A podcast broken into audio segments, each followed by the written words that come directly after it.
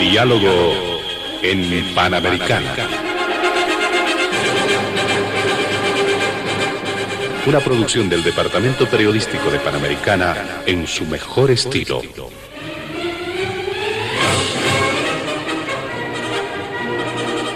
Entrevistas exclusivas sobre temas que crean expectativa general.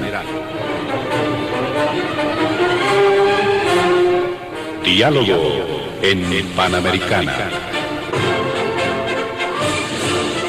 Los sábados al mediodía y cada domingo a las 8 de la mañana. Y en trasnoche a las 24.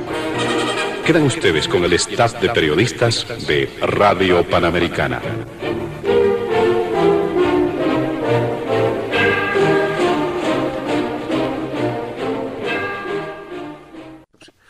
¿Cómo están amigos de todo el país? Bienvenidos al primer programa de diálogo en Panamericana de este año 2021.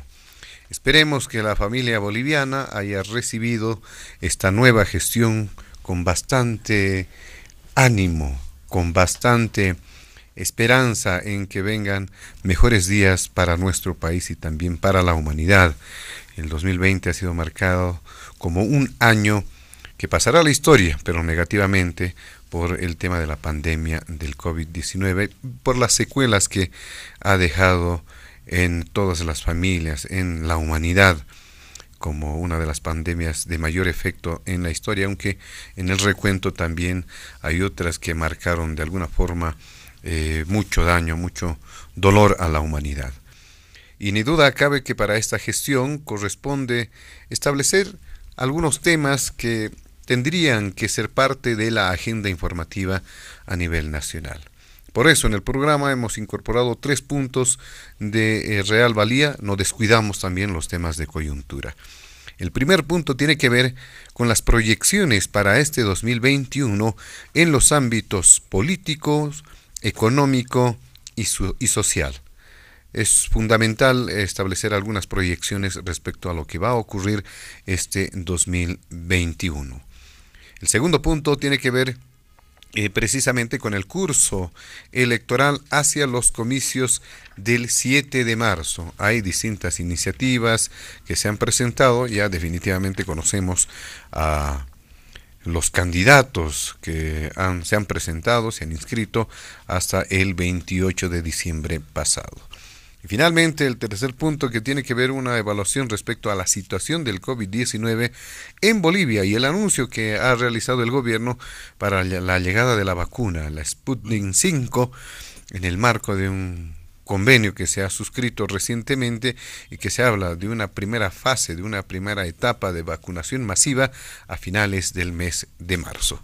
Estos tres puntos eh, son parte de la agenda de diálogo en Panamericana.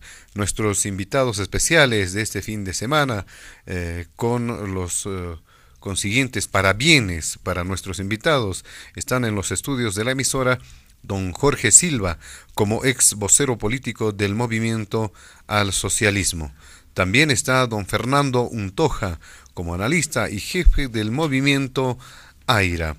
También Está don Franklin Pareja como eh, politólogo, también eh, él estuvo delicado eh, de salud y vuelve a este escenario de diálogo en Panamericana después de algún tiempo.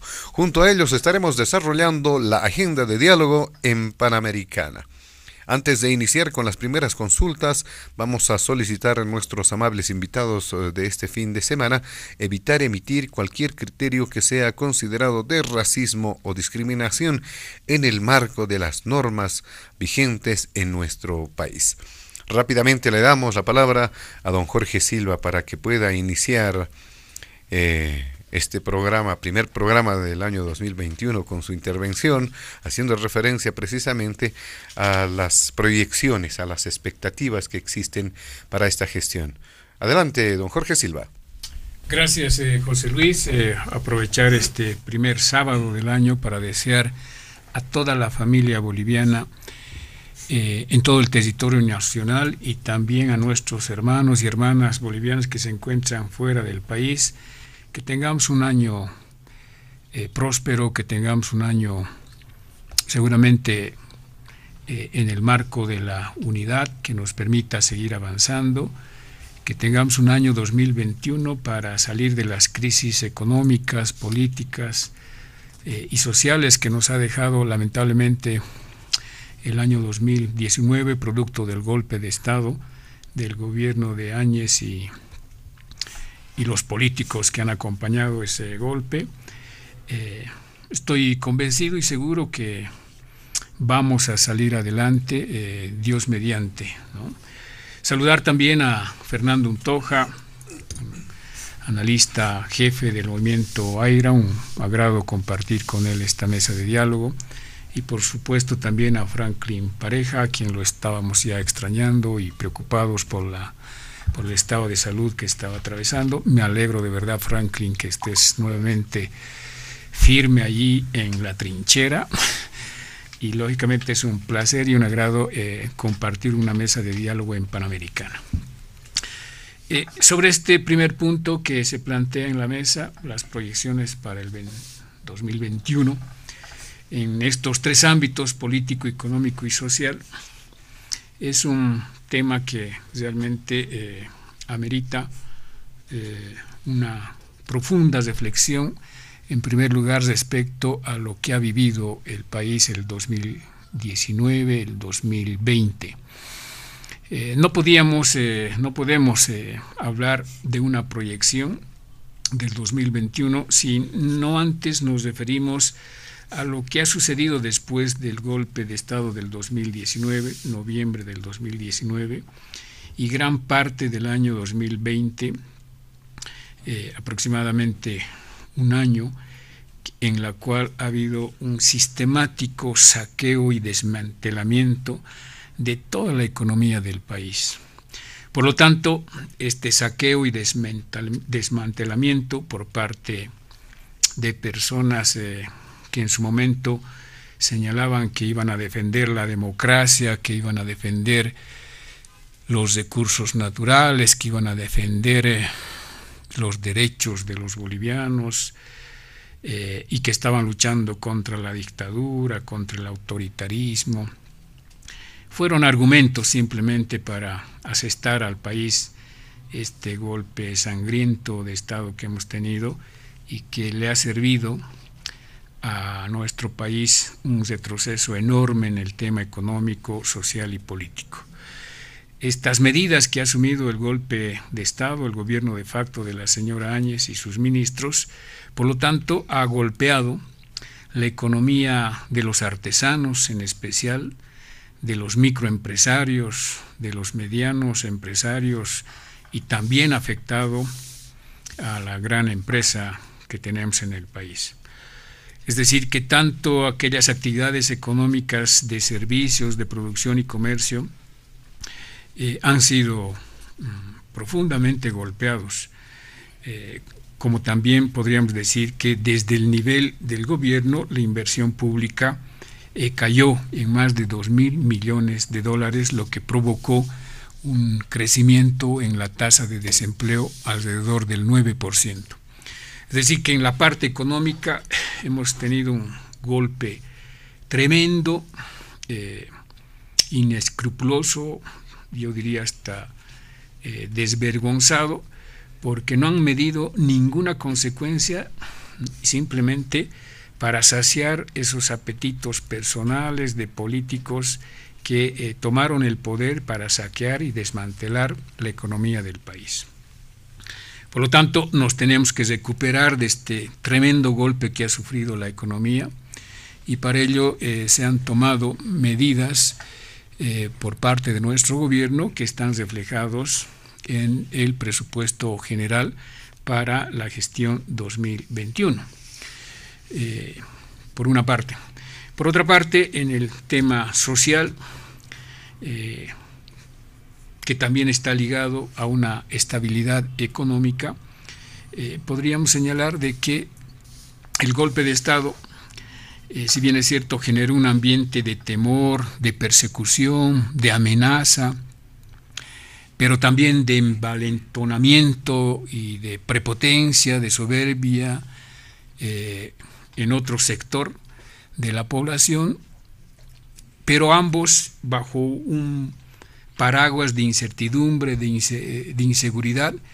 Eh, hoy podríamos decir que hay ya una calma, ha retornado la calma al país, ha retornado con la recuperación de la democracia, la estabilidad social, Hoy uno puede transitar por las calles libremente, ya no existe ese temor, esa amenaza, esa rivalidad en, las calles, uno puede expresar eh, sus pensamientos, uno puede eh, reunirse libremente, resguardando lógicamente las medidas de bioseguridad, es decir, que retornó la calma social, la paz social a nuestro país, gracias a esa salida democrática que tuvo el pueblo boliviano para salir de una crisis política que nos provocó el golpe de Estado del gobierno de facto de la señora Áñez. Entonces, hemos tenido un año definitivamente muy complicado para el tema económico, para el tema social y para el tema político que felizmente, gracias a la unidad y a la voluntad democrática del pueblo boliviano, estamos eh, saliendo adelante. ¿no?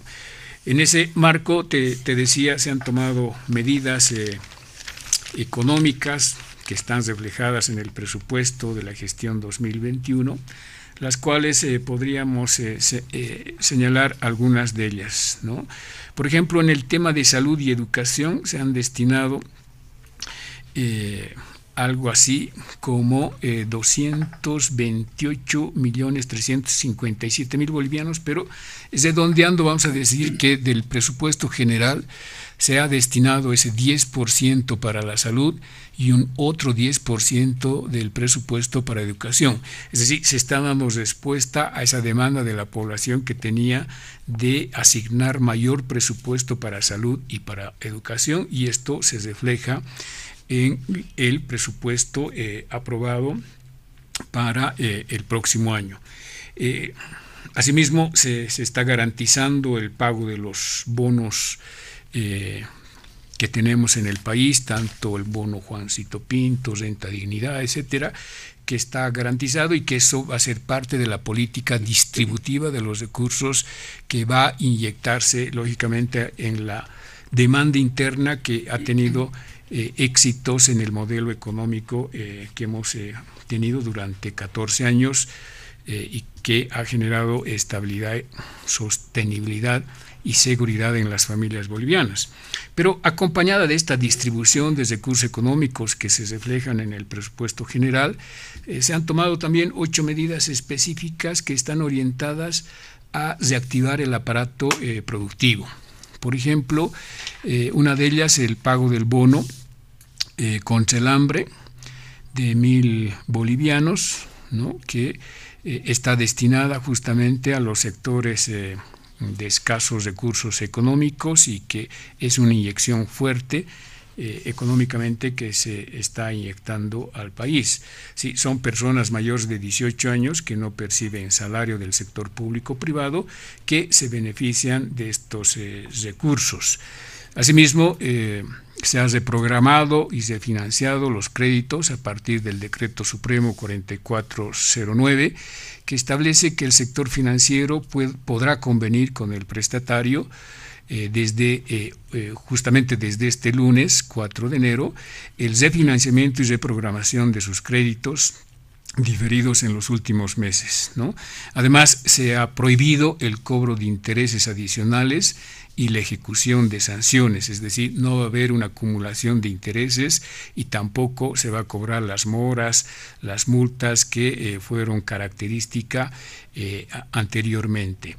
Asimismo, a través del decreto supremo 4424, se está destinando más de 900 millones de bolivianos para créditos con 0.5% de interés anual. Eh, este, este fondo, estos recursos, está dirigidos a personas naturales o jurídicas del sector productivo con el fin de reactivar la industria nacional y la sustitución de las importaciones. Esta es una fuerte inyección que se está realizando, se va a realizar a todo el aparato productivo nacional, ¿no? con la finalidad, reitero, de que dejemos de importar y podamos eh, producir eh, lo que los bolivianos eh, podemos producir y que los bolivianos podemos, tenemos la demanda en el mercado. una cuarta medida que se ha adoptado es abrogar los decretos del régimen de facto de la señora Áñez y sus ministros quienes eh, a través de los decretos supremos 4272, 4198, el 4211, el 4298, el 4139, el 4181, han estado o han sido utilizados como misiles ¿no? para bombardear el aparato eh, productivo boliviano, para destrozar el modelo económico eh, que se había implementado y desarrollado en los últimos 14 años y que puso en riesgo eh, toda la economía del país. En ese sentido, la abrogación de estos decretos va a permitir una reactivación del modelo económico nuestro en sustitución de ese intento de posicionar o de reponer un modelo económico neoliberal porque ese modelo solamente favorecía a pocos eh, sectores y nuevamente estaba abriendo las brechas entre ricos y pobres. Eh, también se ha planteado la promoción y reactivación del sector turismo a través del decreto 4400, que va a apoyar a todas las actividades del sector turístico, asimismo créditos productivos y de vivienda social, que también está establecido en otro decreto supremo, el 4408, que está disponiendo eh, que la banca pueda destinar el 60% del total de su cartera para los créditos al sector productivo y para la vivienda. Eh, eh, por otra parte, una devolución del 5% del IVA para compras facturadas, ¿no? que está eh, establecida ya, es decir, se van a beneficiar de este 5% de la devolución del monto total de sus facturas aquellas personas que ganen igual eh, o menor a 9 mil bolivianos, ya sean formales o ya sean informales. Y finalmente, este impuesto a las grandes fortunas, ¿no? que va a afectar aquellos eh, ricos que hay en el país y que nunca han querido compartir las crisis económicas, que no son muchos, son 152 personas eh, en total en el país y quienes eh, tengan un patrimonio superior a 30 millones de bolivianos, esos tendrían que, que, aportar con este interés. Entonces, son una de, o algunas de las medidas que se han asumido justamente para reactivar el aparato productivo en el marco de las proyecciones que tenemos para el 2021. Muy bien, le agradecemos a don Jorge Silva, le damos la palabra a don Fernando Untoja para solicitarle lo mismo, que pueda realizar alguna una proyección en torno a lo que va a significar este año 2021. Adelante, don Fernando Untoja. Gracias. A ver, este es un diálogo en Panamericana. Entonces, yo no puedo no comentar y replicar la manera como el que dialoga presenta las cosas. Porque si yo hago así separadamente no, tendría mucho sentido. Lo que presenta Silva prácticamente es un canto. Primero, ¿cuál es el modelo económico del cual habla? No dice nada, el modelo económico.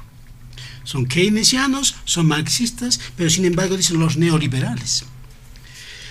Entonces acá, cuando no se tiene claro el modelo sobre el cual se está trabajando, todo es discurso y detalles por aquí, por allá. Entonces, completamente incoherente, lo siento decir así. Hay que ser más serio. El país en los 14 años, en lugar de desarrollarse, ha retrocedido. La bonanza terminó muy rápidamente porque el dinero estaba en las manos de los masistas.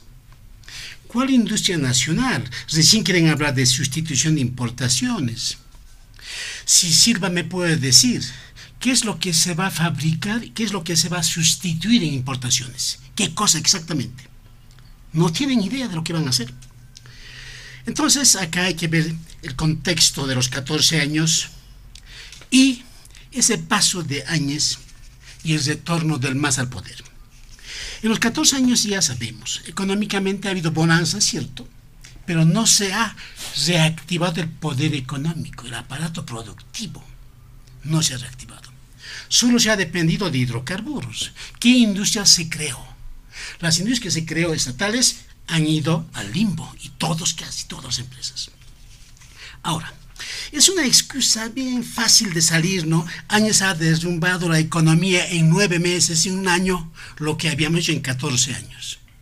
¿Me puede dar cifras cuánto despilfarró exactamente años? ¿Y cómo comparamos ese despilfarro con el despilfarro de los 14 años? Yo quiero cifras aquí. ¿Cuánto se lo sacó? ¿Cuánto se lo robó? ¿Cuánto se apropió y se escapó o se fue?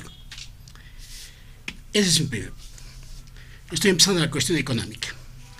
Entonces, eh, plantear bonos, plantear los ocho puntos, es simplemente decoro al aparato económico. No es una política económica menos una política de desarrollo económico. Va a ser una época, un año muy difícil, 21 no va a crecer rápido la economía más que por el extractivismo. Entonces, cuando hablan de demanda interna, yo pregunto, para que aumente la demanda interna, tiene que haber oferta interna producida en el país. Eso es lo que va a crear empleo, eso es lo que va a hacer el relance económico. Pero si doy bonos de mil bolivianos, ¿qué va a comprar? ¿Va a comprar chamarras hechas en Bolivia, calcetines hechos en Bolivia o va a comprar calcetines hechos en China? Entonces, ¿dónde está la reactivación por la demanda interna? Es una incoherencia total. No se preocupan de la oferta. ¿Qué somos capaces de producir y ofrecer? Los microempresarios, los MIPS están fregados en ese momento. Ya no tienen ni obreros, está completamente desarmado el aparato productivo de ellos. Y otro punto que es de orden político. Silva sigue cantando el golpe de Estado y golpe de Estado. Yo no sé si al menos has revisado alguna teoría de ciencia política, que es el golpe de Estado realmente. En Bolivia conocemos golpes de Estado que ha habido en la historia, pero realmente golpes de Estado. Entró un militar, barrió con todos, de los funcionarios hasta el portero. Y la gente ha escapado. Pero cuando entró Áñez, todos los ministerios estaban llenos de masistas, todos absolutamente. Solamente los, que han acumulado más de 30 millones que tienen que pagar impuestos, ellos han escapado. Solo ellos han escapado. Incluso Silva quería escapar, recuerdo. Estaba correteando. Entonces, ¿dónde está el golpe de Estado? Hay que ser preciso con la gente. No podemos manipular así. Es como usted no hubiera estudiado nunca ciencia política. Ya está en política 14 años y sigue cantando golpe de Estado, golpe de Estado. Estaba Eva Copa como representante, presidente del Parlamento. Si hubiera habido golpe de Estado, ya no estaba, pues, ya no. Si había golpe de Estado, no había ni un funcionario del gobierno anterior que hubiese quedado en los ministerios. Si había golpe de Estado, se hubiera descabezado todos los partidos y proscrito todos los partidos hasta nuevo orden. No había eso. Silva dice, antes había libertad, todos expresaban, no señor, antes perseguían, linchaban en las calles con los ponchos rojos, quemaban la casa de los opositores, incluido más mi casa querían quemar. Entonces, ¿cuál libertad? ¿Cuál libertad? ¿De qué libertad se habla?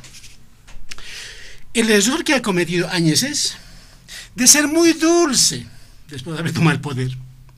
Prácticamente ha habido sucesión constitucional porque justamente Salvatierra se escapó ¿Y por qué se escapó? Porque Evo Morales se escapó y los dejó abandonados a sus bases. Sus bases han muerto o se han matado en Sencata y en, en Sacaba porque el jefe se había escapado. Y todos los que eran valentones se habían escapado a las embajadas. Entre ellos estaba, creo, Navarro, Quintana, todos han escapado, han escapado. los revolucionarios. Entonces acá hay que ser bien claro, no ha habido golpe de Estado. Ha habido un cogobierno entre el MAS y el gobierno de Áñez. Un cogobierno. Y por eso ha vuelto además tranquilamente. Lo ha, lo ha preparado todo el terreno. O sea, acá no hay que mentir de esa manera. Ahora, en la cuestión política, yo debo decir de que los 14 años aparentemente se buscó construir un Estado. Lo que se hizo es destruir ese Estado fallido y consolidar el Estado fallido como Estado fallido. ¿Quién ha respetado las leyes durante los 14 años? Nadie ha respetado las leyes, menos los que han manejado el gobierno. Han cambiado las leyes a gusto y a sabor de Evo Morales. Han estructurado el Poder Judicial a gusto y a sabor a la talla de del MAS. Han armado el órgano electoral para el MAS. Entonces, últimamente, han entregado el MAS a una oligarquía azul que nada tiene que ver con aymaras ni con quechuas. ¿Por qué ya no hablas de indígena original campesino? Porque no te sirve. Terminó el sujeto político que, que tuvo rédito durante 14 años, ahora ganó. Eso va a ser otro punto que nos toca.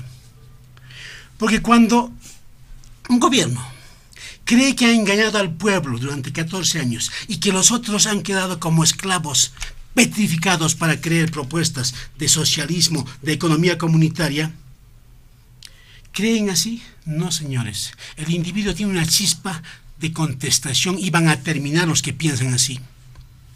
Yo pensé que iba a hablar del modelo social comunitario que, tanto pregona Arce.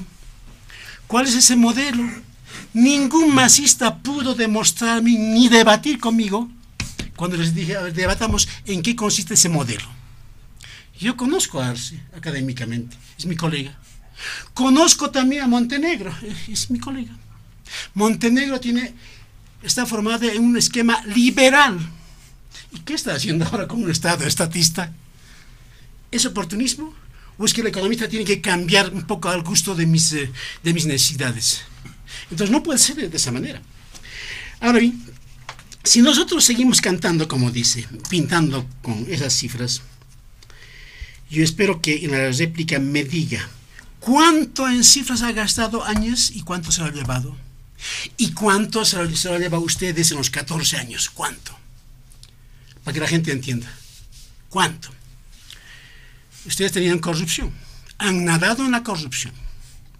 Desde las ministras de comunicación, está la Noca Creoy, está la señora Paco, y todos han manejado millones y millones en propaganda simplemente. ¿Han hecho hospitales? No han hecho. ¿Han mejorado la educación? No. El señor Aguilar ha impreso textos medio guevaristas de adulación a Evo Morales con la cara de Evo Morales. ¿Eso es trabajar para el pueblo, para el bienestar del pueblo? No, señores. El desarrollo económico es otro. Es cambio de, en la calidad de vida, del modo de vida, de pensar también. La educación.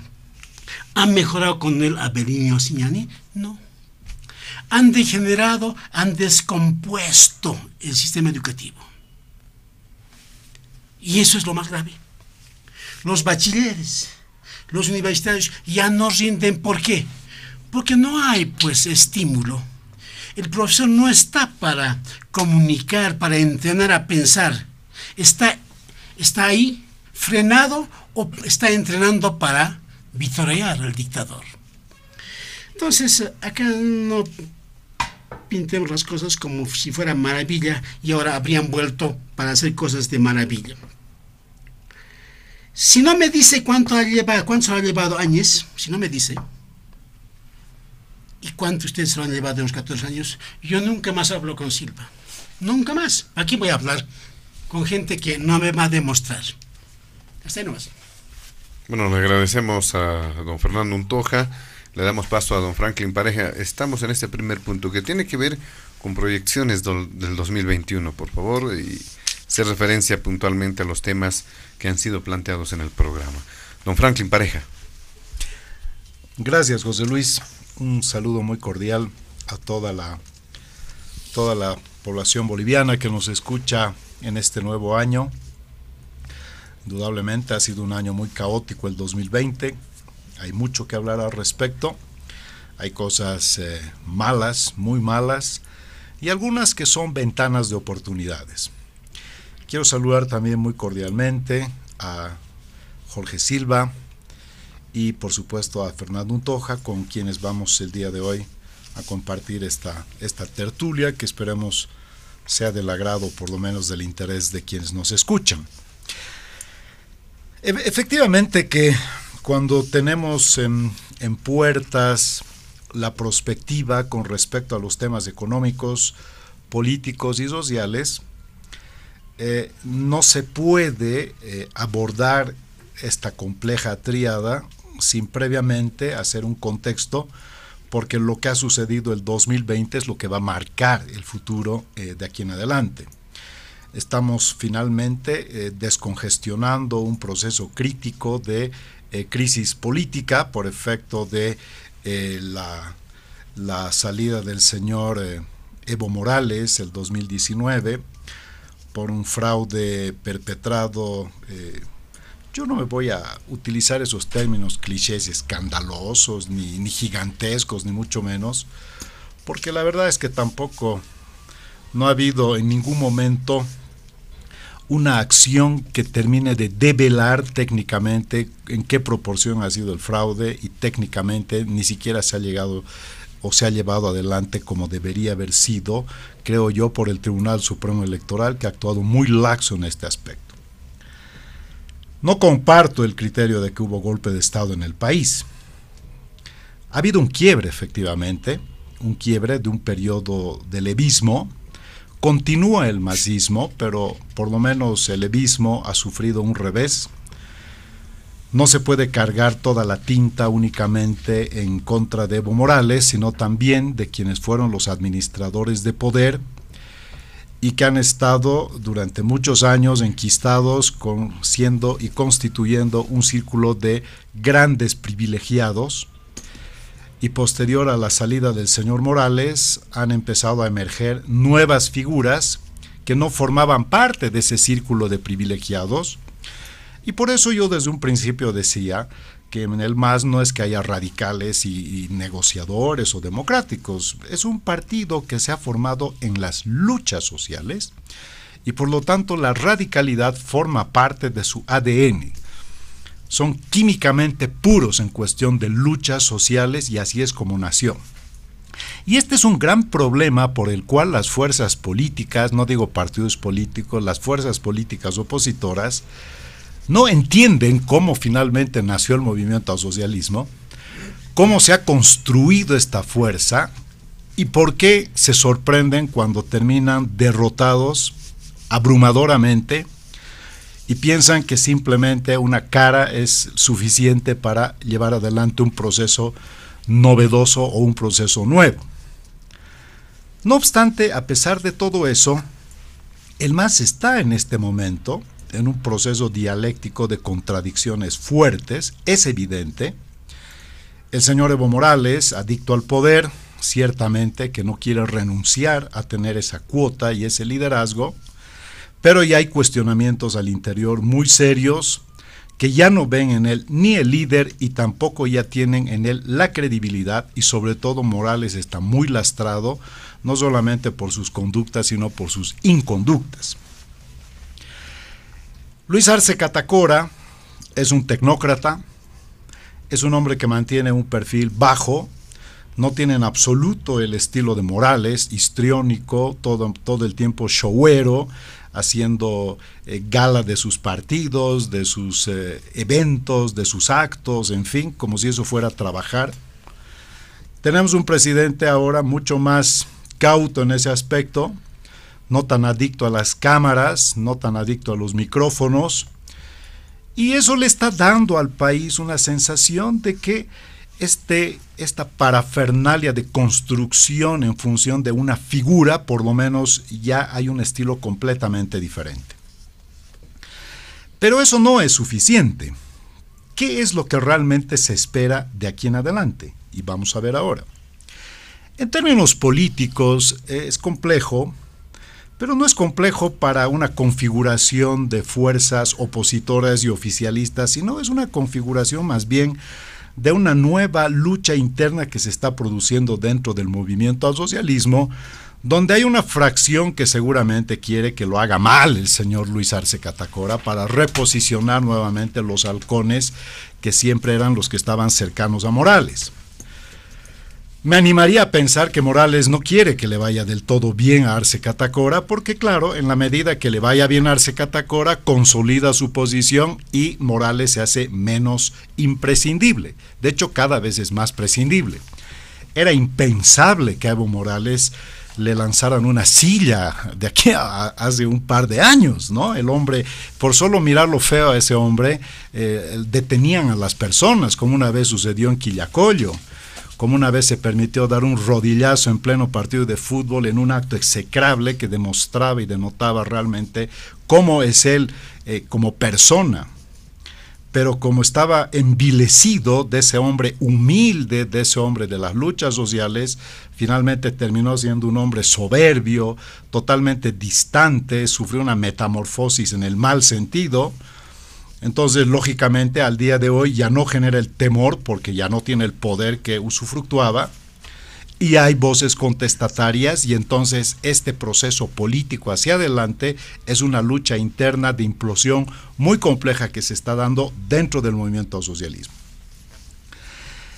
¿Qué se espera del señor Arce Catacora? Fundamentalmente se espera certidumbre en el plano de la economía. En el plano político se podría decir que la robustez de su victoria con el 55%, que ha sido sorprendente porque todos los estudios daban menos, pero como ganó con contundencia, no es una fuerza únicamente que está compuesta por el bloque popular, sino más bien es una fuerza policlasista porque tiene apoyo de no solamente el bloque popular, sino también de clases medias y absolutamente estoy seguro también de sectores pudientes que ciertamente han tenido grandes privilegios durante el periodo del señor Evo Morales. Así que no pensemos de que el señor Morales era simplemente el gran mecenas o benefactor de los pobres, ni mucho menos. Terminó en grandes alianzas precisamente con los sectores más poderosos de este país, el agropoder, la agroindustria, el sector pecuario, la construcción, en fin. En términos políticos eso le dio éxito, pero en términos eh, filosóficos no podemos hablar de una fuerza que era únicamente o que, o que únicamente pertenece en términos de clase social a los sectores populares. Es una fuerza policlasista. Arce Catacora es, en el imaginario de algunas personas, el artífice del milagro económico en Bolivia. Sabemos que ese milagro no ha sucedido, hay formas de demostrar empíricamente y con datos que se ha hecho muchas cosas, pero se podían haber hecho muchas más cosas. Y lamentablemente en los 14 años no hemos ampliado la base productiva y no hemos diversificado la economía.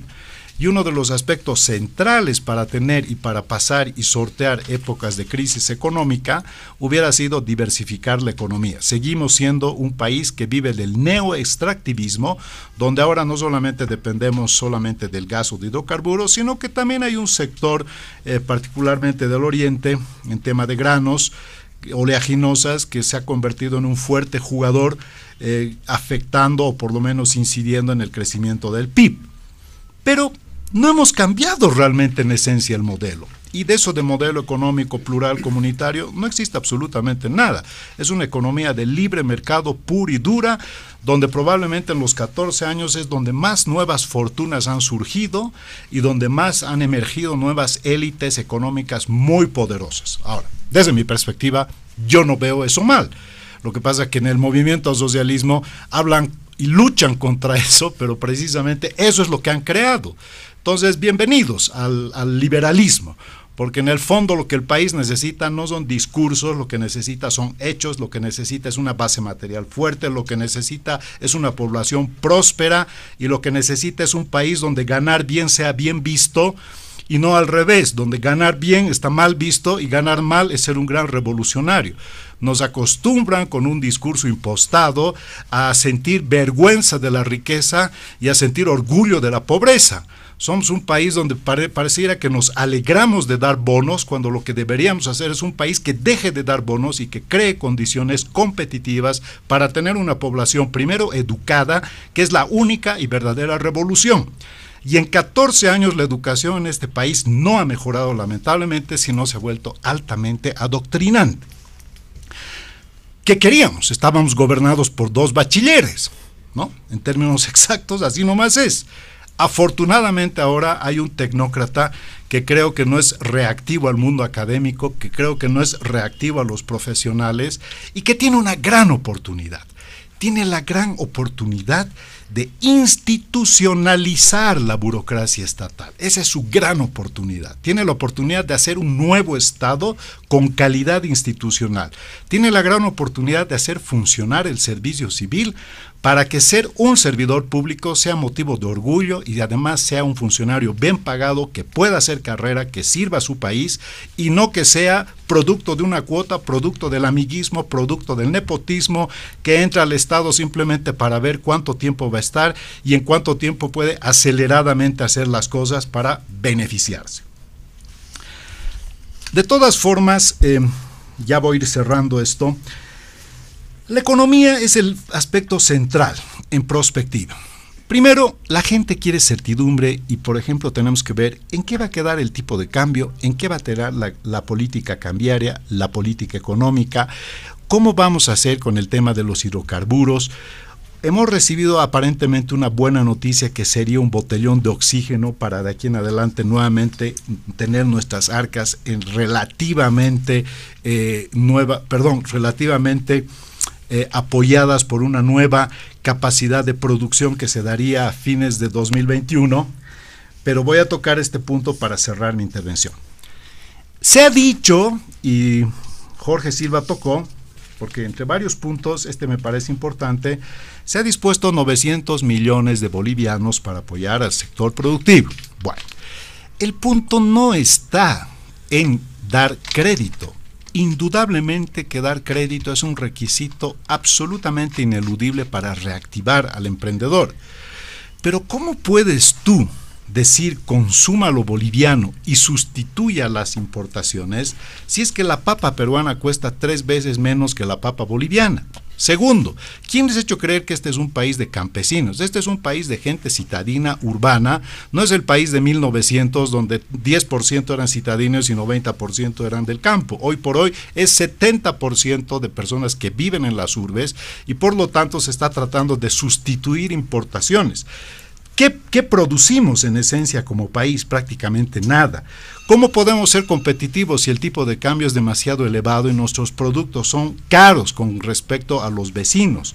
Si queremos sustituir las importaciones tenemos que apostar a tres cosas. Primero, asistencia técnica, transferencia de tecnología y fortalecimiento institucional. No es ninguna novedad. Pero no solamente es cuestión de dar crédito, decir produzcan y finalmente esa producción va a ser en, una escala que nos permita ser competitivos, solamente es para el mercado interno, estamos apostando a competir hacia afuera, son muchos desafíos complejos que por supuesto no son simples, son de alto calado, requieren medidas no solamente eh, coyunturales, sino sobre todo estructurales. Muy bien, vamos a eh, realizar, eh, ya ingresar más bien al segundo punto de diálogo en Panamericana, pero sin duda que existen muchas puntualizaciones respecto a este primer punto, incluso hubo una referencia que una consulta que se ha formulado ahí entre nuestros invitados. Eh, vamos a introducirnos al segundo punto que tiene que ver con el curso del proceso electoral hacia los comicios del 7 de marzo, pero también permitir eh, realizar estas puntualizaciones eh, con la debida holgura necesaria. Don Jorge Silva. Sí, a, ver, eh, yo lo siento a Buntoja y, lamento decirle con, un, con, una pose y un tufo de intolerancia, ¿no? Presionando y amenazando, si no digo la cifra nunca más me va a hablar.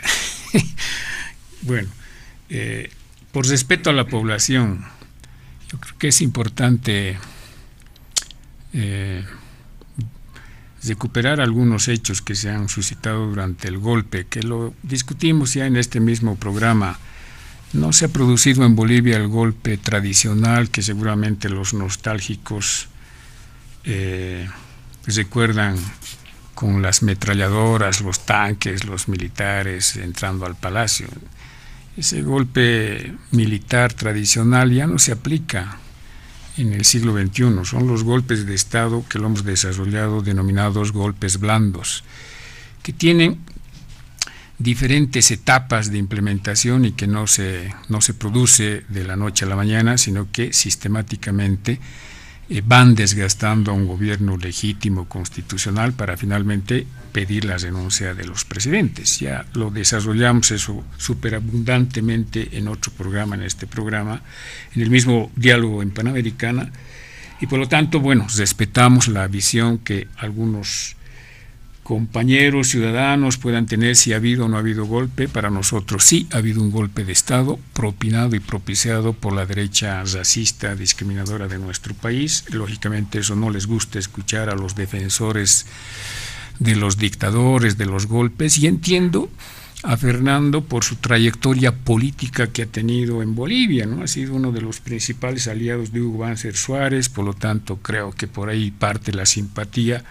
a este tipo de mm, gobiernos que interrumpen o que llegan al poder a través de la fuerza, de la violencia, violentando la constitución y los derechos fundamentales de las personas. Entonces, ya es vieja cantaleta escucharle a Fernando Untoja sobre la crítica al modelo social comunitario, así somos un gobierno socialista, si somos liberales o neoliberales, sus desafíos eh, teóricos para que podamos responderle a sus preguntas. Eh, bueno, él es docente y entiendo que esa forma de vida le hace a que crea que en cualquier escenario está con está ejerciendo la docencia. Estamos en una mesa de diálogo donde todos merecemos respeto y aquí esas posecitas de de dictadores en aula no resulta, por lo menos no va a resultar con mi persona.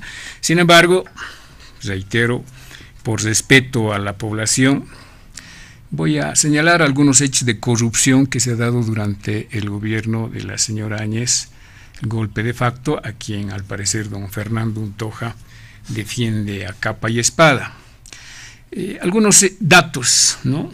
Para hablar de los 300 respiradores de fabricación española y china, donde la población conoce el millonario sobreprecio que está en investigación y que lógicamente dará con los responsables de aquel daño que le han hecho a Bolivia en plena pandemia, ¿no? cuando los amigos del gobierno de facto se dedicaron a aprovechar el tema de las compras por excepción y eh, generaron este daño no solamente económico, sino un daño a la salud de la población con, con esta compra de 300 respiradores que nunca llegaron a Bolivia.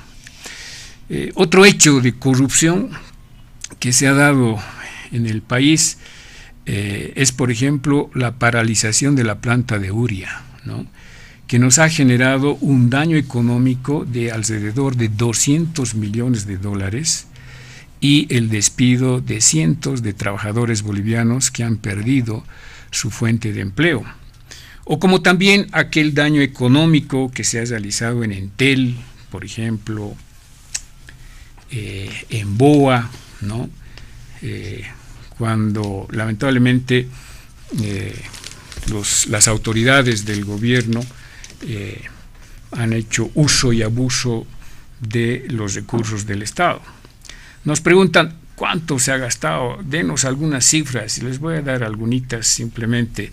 Por ejemplo, el ex gerente Elio Montes de Entel, eh, que en 80 días de, de cargo que tenía en esa institución estatal, hubiera cometido irregularidades en el pago de auspicios por más de un millón de bolivianos en hospedajes, desembolsos de finiquitos a 13 personas de su confianza por más de 800 mil bolivianos por 30 días de trabajo.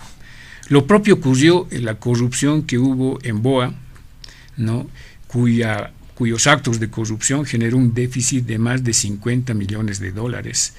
eh, provocando un daño económico tremendo a, Boa eh, simplemente para beneficiar a una empresa aérea privada. Entre los 24 casos de corrupción que se ha denunciado y que están en investigación, y que en los próximos meses, en el marco del debido proceso y garantizando los derechos fundamentales que tienen las personas, van a ser sometidas a la investigación y ahí tendremos al final la cifra exacta eh, económica de la corrupción que se ha generado en ese año aproximadamente del gobierno de facto de la señora Áñez para eh, responder no solamente a Fernando, sino a aquel sector de la población que quiere saber eh, cuánto ha significado el golpe de Estado en cifras negativas a nuestro país.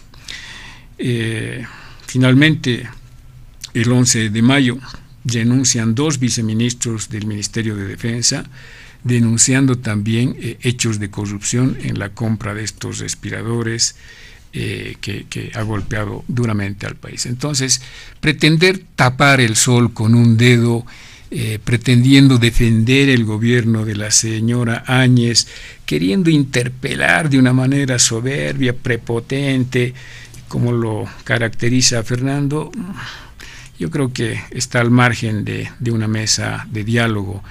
Eh, seguramente en el transcurso de las siguientes semanas y meses, don Fernando y los otros eh, ciudadanos que defienden al, al, gobierno de la señora Áñez conocerán las cifras exactas de lo que le ha costado a Bolivia el, golpe de Estado. Eh, yo respeto lo que la posición que tiene eh, Franklin ha sido una posición que lo ha mantenido en todas sus intervenciones. Estamos en un Estado de Derecho constitucional donde se garantiza la libertad de expresión y en ese sentido la respetamos, no la compartimos, es la posición que él tiene. Y, bueno, es eh, al final la, los ciudadanos, las personas, quienes eh, pueden tener una evaluación respecto a los 14 años eh, de esta primera etapa del proceso de cambio en la cual Evo Morales, como el líder de un proyecto político, ha generado en nuestro país y que eso ha significado estabilidad, crecimiento, desarrollo en miles y miles de bolivianos. Tres millones de bolivianos que vivían en la extrema pobreza gracias a ese modelo social comunitario a la que critican, denostan, fustigan, desconocen y quieren patear a algunos, eh, algunos ciudadanos. Eh, ha generado pues de que, reitero, más de tres millones de bolivianos salgan de la extrema pobreza y vivan en mejores condiciones. Eh, millones de bolivianos han construido sus casas, han comprado eh, automóviles, han incrementado sus cajas de ahorro, han obtenido créditos, porque había certidumbre, había certeza, había trabajo, había empleo, había paz, había democracia. Lógicamente no en un 100%, porque sí, pues hay siempre disidencias, discrepancias, no somos una obra divina, somos una obra humana, por lo tanto ha habido errores, esos errores se los ha reconocido y en esta segunda etapa del proceso de cambio tenemos el desafío de corregir, tenemos el desafío de enmendar para el bienestar no solamente de los que apoyan al más de las organizaciones sociales, sino del conjunto del país, porque en la medida que a nuestro gobierno le vaya bien, le va a ir bien a todos, indistintamente si son o no son azules. Eh, y esa es la visión, ese es el objetivo que tiene nuestro gobierno, trabajar para reactivar el aparato productivo, no solamente para beneficiar a un sector de la población, sino a todos, como ha sido en los 14 años que hemos tenido, reitero, estabilidad económica en nuestro país y eso ha repercutido en otros ámbitos del colectivo social boliviano. Entonces, son los bolivianos, eh, la calificación de los ciudadanos bolivianos lo que nos interesa, aquellos bolivianos campesinos, indígenas, aquellos bolivianos y bolivianas de los sectores populares, de los barrios, eh, aquel ciudadano de a pie, eh, nos interesa su calificación para ver si ahora están mejor o antes estaban peor, si durante los 14 años han generado estabilidad en sus familias, si en los 14 años tenían democracia, si en los 14 años han crecido, si en los 14 años tenían certidumbre, paz, ¿no? O en, en un año que hemos tenido eh, persecución, amenaza, y una amenaza permanente a nuestra estabilidad económica. Entonces, es la población la que tiene que calificar y calificó José Luis y pueblo boliviano en las elecciones eh, de octubre eh, del pasado año. Ahí logramos eh, una votación de aprobación del pueblo boliviano de más del 56%, que sí reconoció esos 14 años de gestión del modelo social comunitario que benefició a esta gran parte del colectivo social boliviano. Lógicamente habrá otro porcentaje de la población como Fernando que criticará y no estará de acuerdo. Está bien, los respetamos, ahí que siga él cuestionando y criticando, no afecta en absoluto porque si afectaría en las elecciones pasadas hubiéramos perdido y hubieran ganado ellos, ¿no? Los que critican al modelo, los que critican al MAS, a Evo, ellos hubieran ganado, pero ahí están los resultados y vamos a ver cómo les ha ido. Esa es la calificación del pueblo, no de los analistas, no lo de, los políticos, porque yo a Fernando no lo voy a convencer nunca, como él tampoco me va a convencer a mí. Nosotros trabajamos no para contentar a Fernando Untoja o a los que piensan como él, eh, nosotros trabajamos para contentar y beneficiar a los bolivianos, a las bolivianas, al pueblo boliviano, ¿no? en su conjunto. Y, en eso estamos y en eso está nuestro presidente Luis Arce Catacora y todo este gobierno que está trabajando justamente eh, para que el 2021, con estas medidas que se han asumido, que se han adoptado, eh, podamos reestructurar eh, ese aparato productivo que ha sido fuertemente golpeado, no para beneficiar a Fernando, sino para beneficiar a los que realmente han sufrido el golpe de Estado, para aquellos que han estado en vilo, no solamente socialmente, sino económicamente. Para ellos estamos trabajando porque a ellos nos debemos. Ellos han votado por nosotros, no los otros. ¿no? A, a Luis Arce y a David Choquehuanca le han apoyado los pobres, los que han sufrido los efectos del golpe de Estado. Y para ellos y para los otros estamos trabajando. Que los otros no nos quieran, como Fernando, es problema de ellos. Nosotros tenemos que seguir trabajando para contentar, para mejorar la calidad de vida económica, socialmente de, esa, de esos grandes sectores del país que eh, siguen creyendo en el movimiento al socialismo y siguen apostando a este modelo social comunitario que, tantas, eh, que tantos beneficios y satisfacciones les ha dado en los 14 eh, años, José Luis. Haciendo referencia al segundo punto también, don Jorge Silva.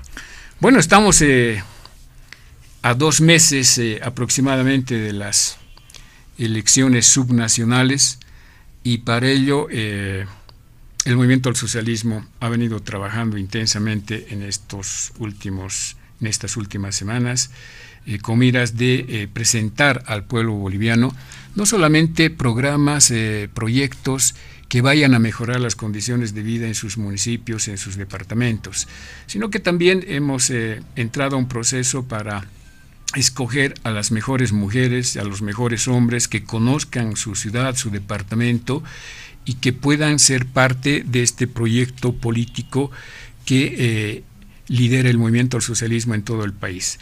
Eh, son eh, estas elecciones subnacionales, sin lugar a dudas, son un desafío para el movimiento al socialismo, porque entendemos que el 7 de marzo se van a elegir aquellos, aquellas, aquellos candidatos que serán los protagonistas del 2025. ¿no? Por ello radica la importancia de estas elecciones subnacionales, porque se va a dar lugar a los nuevos rostros de mujeres y hombres quienes van a seguir conduciendo eh, nuestro país, pero fundamentalmente van a conducir eh, proyectos eh, y programas a nivel municipal y departamental.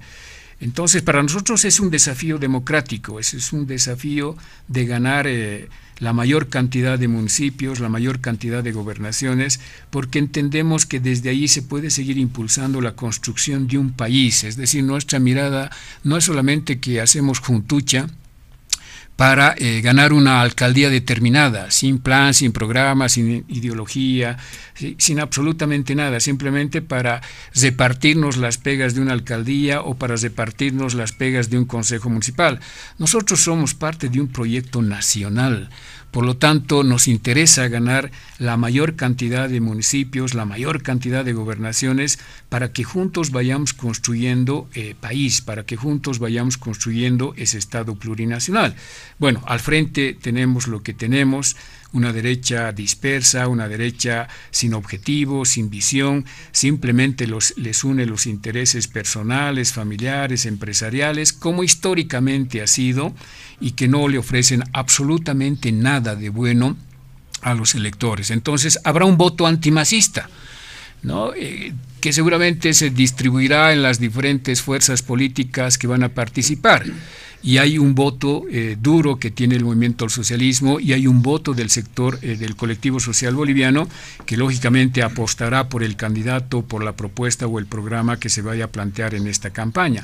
Entonces, eh, al final, José Luis, pueblo boliviano, el 7 de marzo tenemos que concluir este proceso electoral subnacional con una fiesta democrática donde ganen los los que han tenido la, la, mayor confianza de la población y ojalá eh, las próximas autoridades municipales y departamentales vayan a entender la demanda que tiene la ciudadanía y vayan utilizando la institución pública para satisfacer esas demandas que tiene la población y no utilicen las alcaldías y las gobernaciones para satisfacer simplemente apetitos personales de los amigos, empresarios o de los familiares eh, deslindando responsabilidades o dejando de lado las demandas de la población. Entonces, este es un desafío colectivo, tanto de los que participan como electores para elegir a los mejores candidatos y tanto de los candidatos para que una vez que ganen las elecciones puedan servir a su pueblo. Muy bien, le pasamos el micrófono a don Fernando Untoja para que pueda hacer referencia también a este segundo punto y si tiene alguna consideración sobre el primero lo puede hacer. Adelante, don Fernando. voy a ser breve. Primero hay que precisar bien las cosas. Yo no defiendo a Áñez, para nada. Es decir, crítico incluso de ellos. Pero yo pregunté cosas serias. Compare lo que ha, se lo ha llevado Áñez y cuánto ha sido en corrupción en el MAS. No ha comparado debía haberme comparado. Decir, esto es, esto ha habido en corrupción más, tanto nos hemos llevado y Áñez se lo ha llevado tanto. Solamente era tan fácil. Otro punto que no me respondió, ¿qué cosa se va a sustituir como importación? ¿Qué cosa? La población necesita saber qué cosa. Porque cuando habla de sustitución de importaciones, quiere decir que ya no vamos a importar cosas. ¿Y qué aparato productivo está capacitado para producir y sustituir importaciones? Tampoco ha respondido. No es que le estoy interrogando como a un alumno, sino la población quiere saber por qué es un dirigente político usted, vocero casi eterno del MAS. Ahora bien, con la cuestión política. Al rato se adelante un poco aquí nuestro colega en el análisis político. Lo que, el escenario ha cambiado muchísimo. El MAS ha manejado a nivel político un sujeto político importante. ¿Cuál es? Indígena, originario y campesino. Les ha servido muy bien 14 años. En esos 14 años, es otra gente que ha ido adueñándose del aparato del MAS. Por tanto, han utilizado las instituciones justamente lo que él dice para repartirse pegas, para beneficiarse en familia, nepotismo, familia, cuñado, etcétera, etcétera. Esa es una realidad que no ha dicho Silva. Ahora, el hecho de que otra gente se apropie del MAS y que el electorado del MAS continúe como escalera o que sirva simplemente para marchar, y además sobre eso, de que aparezca el jefe y designe candidaturas a dedo, eso es lo que está provocando una contestación al interior del MAS. El MAS está en crisis. está en descomposición porque ya no quiere saber de los llamados dinosaurios, que es un, un término bien boliviano, no quiere. Y por eso es que en Santa Cruz García tiene que ir hasta la Oqueña para hacerse proclamar por Evo. En Potosí, Norte Potosí dice muere Evo. Y por eso también en el Alto revienta y la señora Copa se va con Felipe Quispe. Ahora bien, pero por debajo hay que entender qué es lo que está pasando. El MAS es un movimiento de izquierda, ¿cierto? De izquierda, como cualquier partido también de derecha, fundamentalmente manejado por la oligarquía de izquierda, criolla, es así. Ha manejado cierto 14 años, pero sin embargo, en ese lapso de tiempo se ha ido fermentando una contestación de carácter étnico y nacional. Los que han sido excluidos de este proceso han sido los aymaras y quechuas, y en todo Bolivia, en todo Bolivia. Les han hecho marchar, cierto, les han, les han alabado de muchas cosas, que eran buenos, etc. Pero mientras hacían eso, el poder de la oligarquía sur se ha ido adueñando. Y para las municipales aparecen otros candidatos no de los luchadores, sino que los que habían engordado económicamente en las instancias o en las instituciones del Estado. La famosa derecha dispersa tampoco tiene esa lectura.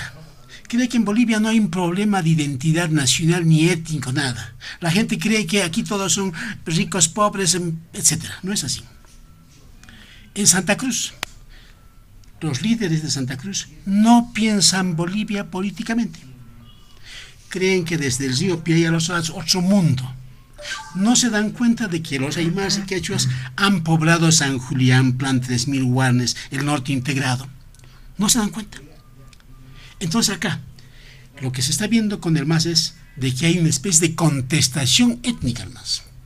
Y si no cambia de posición, esa contestación étnica, fundamentalmente aymara en el Alto y quechua en Potosí, va a comenzar a destruir la estructura del MAS. Porque ahora, los que han defendido el proceso de cambio en el 19, en ese famoso golpe de Estado, han aparecido excluidos completamente. Y prueba de esa contestación étnica a la estructura política boliviana y a los partidos políticos que existen en Bolivia es el resurgimiento del Maico que ya no habla de indios ni de indígenas, ahora habla de los aymaras. Esa posición es una posición bien potente. Tal vez no lo realice el Maico, pero sí la otra gente va a proseguir y va a armar otro escenario político, donde la famosa izquierda o la famosa derecha van a quedar como la expresión de un Estado fallido colonial o plurinacional. Cuando el Estado es un Estado fallido, evidentemente no hay instituciones con lógica propia, instituciones débiles, un discurso imaginario también débil. Pues la gente dice, ¿no? ¿En cómo Bolivia me expresa a mí si soy aymara? ¿Cómo me expresa? ¿Y cómo me expresa el Estado plurinacional a una aymara?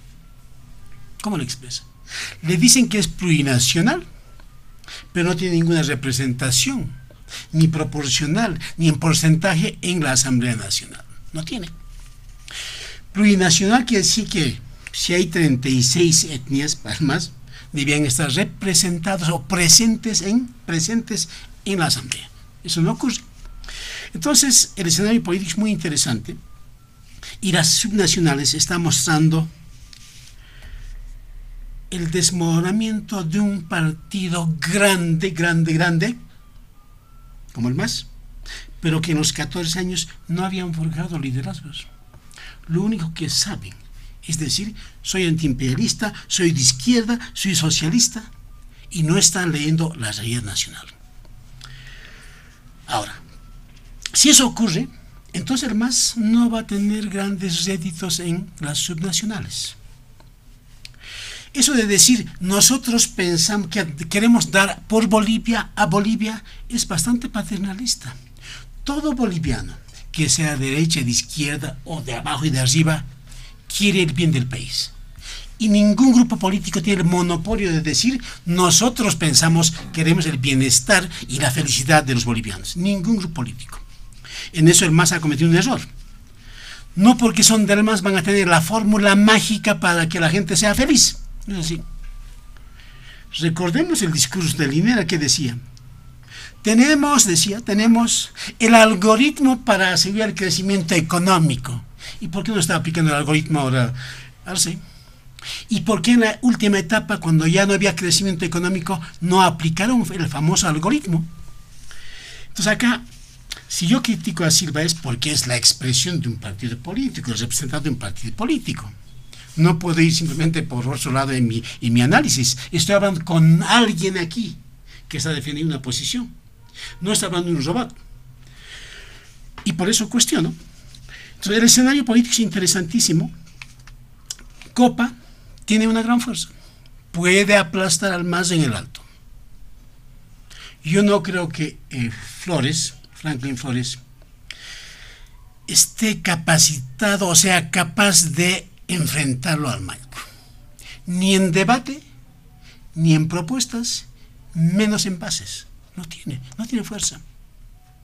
Al lado de Copa, Maquiera, ¿qué es? Es parte de la logia masista en el alto. Entonces, tiene fuerza Copa.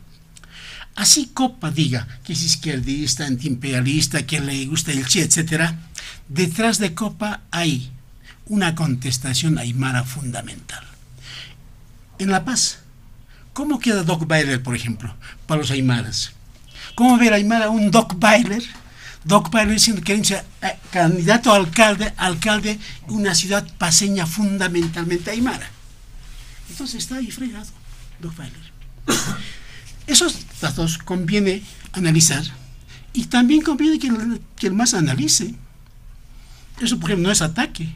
Más bien les estoy diciendo que despierten, porque pueden hundirse de la noche a la mañana. Igual en Santa Cruz. El candidato que era García ha sido reemplazado por otro. ¿Y quién es? ¿Cómo se llama? No, me gusta su nombre. Cronenberg. Cronenberg. Ahí está. ¿Qué va a decir la gente de Plan 3000 frente a ese señor. No hay collas en Santa Cruz. Tanto ha hablado el más de que representa a los indígenas originales campesinos, no hay. Y así muchas, muchos eh, departamentos el más ha perdido porque quería asegurar con gente leal. Pero ¿quién es el leal? El corrupto puede ser leal. Entre delincuentes también son leales pero acá el más ha descuidado de que ha cambiado la generación. ¿Cuánto tiempo nos vemos, señor Silva, aquí? 14 años nos vemos. ¿Cuántos años tenía usted? Hay que estar menos 14. El que tenía 14 años ahora tiene 28 años. El que tiene 14 y 28 años. Ese que tiene 28 años, ya no, pues ya no quiere estar con el más. No quiere. Quiere tener otras ideas. Ahora, eso de pensar de pobres y que el más defienda a los pobres, no es correcto el mundo aymara quechua crea su propio empleo. Y así se mantiene. Con el más o sin más se mantiene. Es, es un hombre ultraliberal, una mujer ultraliberal. Le gusta el mercado, ganar, acumular, ¿cierto? mientras que una cierta clase media le gusta acumular fortuna siendo funcionario del Estado y pelea política o defiende posición política para conseguirse un cargo como vocero de la, de la presidencia, como Richter. Claro, hay gente que apuesta a eso, defender a un partido y, e ir ahí de lo que sea. Eso, por ejemplo, no es mi estilo. Yo soy crítico tanto de uno y otro. ¿Por qué? Porque en un Estado fallido hay que denunciar y hay que revelar lo que funciona, lo que no funciona. No solamente eso, sino hay que también revelar la estructura mental del boliviano. El boliviano se, deja arrasar por la corrupción, Y todos aparentemente combaten la corrupción. Y todo candidato dice que va a acabar con la corrupción, pero en el fondo, en el, fondo el mismo corrupto dice que va a acabar con la corrupción. Entonces, eh, para mí el, el, el año 21 es el inicio, es la toma de fuerza de nuevos actores políticos, de nuevas fuerzas políticas y además de una nueva concepción para construir un Estado realmente sólido, coherente. Por ahora tenemos un Estado fallido. El Estado fallido, dije exacto, es un Estado donde nadie respeta la ley. O aquel que se sirve de la ley para aplastar a los otros y beneficiarse. Yo hago la siguiente hipótesis. En los 14 años, supongamos que los masís han acumulado fortunas. Supongamos que mi amigo Silva tiene 45 millones en propiedades por aquí y por allá. Tendrá que pagar impuestos, claro. Porque el gobierno, eh, que, ha dicho el ministro Montenegro? Ha dicho que va a quedar en reserva los 150 millonarios. No van a decir quiénes son. ¿Por qué dicen que no van a decir sus nombres? Entonces, ¿qué es? ¿Qué tipo de impuestos eso? ¿Van a pagar clandestinamente? Textual, no estoy inventando. Entonces acá hay que ver las cosas y analizar de otra manera nuestra sociedad, nuestros actores políticos, y también ser críticos con aquellos que quieren adueñarse del Estado y quieren, que quieren tener monopolio del Estado. El sistema de partidos políticos ha fracasado, ¿por qué? Porque unos cuantos quieren adueñarse del partido y quieren adueñarse del país y han manejado como feudo. ¿Y qué es un feudo? Manejar por nepotismo y eso no ocurre en el MAS. Pero claro, es una práctica cotidiana. Incluso eso va en la designación de candidatos. Ahí está la señora Álvarez en Oruro, la exnovia de Evo Morales, aparece como candidata. ¿No hay otra gente? Hay gente que ha peleado en Oruro, en el MAS, y esas cosas hay que discutirlo, hay que decirlos. Eso no ofende a nadie. Los que se sienten ofendidos, los que se sienten ofendidos, que sí que no quieren reconocer y no quieren aprender.